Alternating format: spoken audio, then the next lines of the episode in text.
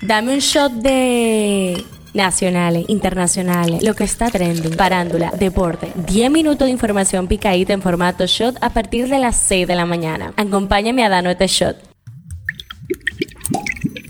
Buen día, feliz lunes 7 de agosto, soy Gabriela de Lao y esto es el Show Diario, el tema que está caliente aquí. Las autoridades confirmaron este domingo que Juan José Sánchez Nivar Bruce Lee, de 37 años, fue el autor de la desaparición y muerte de la menor Wilén Doribel Lorenzo Herrera, de 11 años. Según detalla la Policía Nacional y el Ministerio Público, el imputado le quitó la vida a la niña en su residencia en la comunidad La Piña, del sector Madre Vieja Norte de San Cristóbal, y luego trasladó el cuerpo dentro de un saco hasta la autopista 6 de noviembre utilizando una motocicleta de su propiedad. Esto es lo que está el Tribunal de Ejecución de la Pena del Departamento Judicial de La Vega acogió la solicitud de renovación de libertad condicional interpuesta por Jean Luis Valdés Flores, condenado en el año 2010 por la muerte del productor de televisión Juan Miguel Miki Bretón. El presidente Luis Abinader expresó que las fuerzas militares del país han sido reforzadas y están preparadas para proteger cada metro cuadrado de la República Dominicana una vez que inicie la intervención internacional liderada por Kenia en el vecino país de Haití. La Comisión Nacional de Elecciones Internas del Partido Revolucionario Moderno rechazó la solicitud de inscripción de precandidatura diputada por la circunscripción número uno de la provincia de La Vega de Rosa Amalia Pilarte López, luego de que un juez de la Suprema Corte de Justicia fuera apoderado del caso de narcotráfico y lavado de activos que se sigue en su contra. El candidato presidencial por el Partido de la Liberación Dominicana, Abel Martínez, planteó este domingo que el padrón presentado por el Partido Revolucionario Moderno demuestra la naturaleza de ese partido y este gobierno, desorden y muchas mentiras. Politiqueando en Chin. El coordinador general de la Comisión de Alianzas de la Fuerza del Pueblo, Roberto Rosario Márquez, confirmó este domingo que avanzan las conversaciones entre esa organización política, el PLD y el PRD, para la conformación de un frente opositor de cara a los comicios electorales del 2024. Hablando un poco de salud, el Instituto Nacional de Diabetes, Endocrinología y Nutrición conmemora agosto como el mes de la diabetes, razón por la que el doctor Amar Ibrahim, director de la entidad, indicó que un 13.45% de la población dominicana padece de esta enfermedad y adicional a esta cifra, un 9.3% padecen de prediabetes.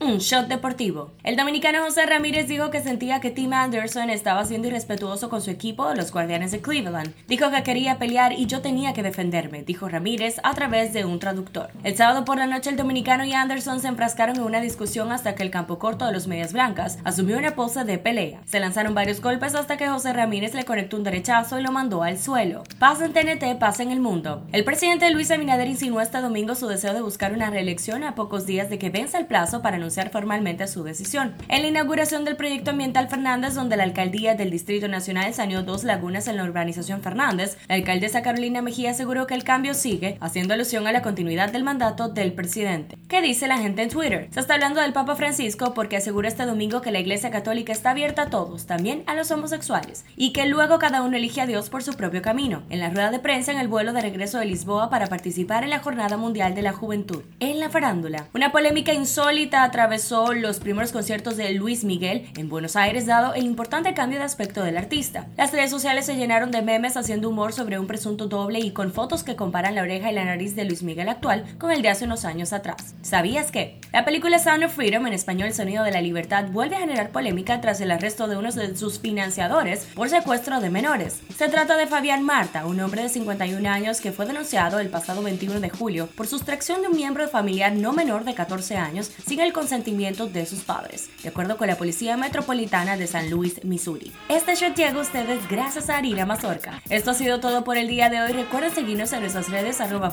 Media para más actualizaciones durante el día. Nos vemos cuando nos escuchemos.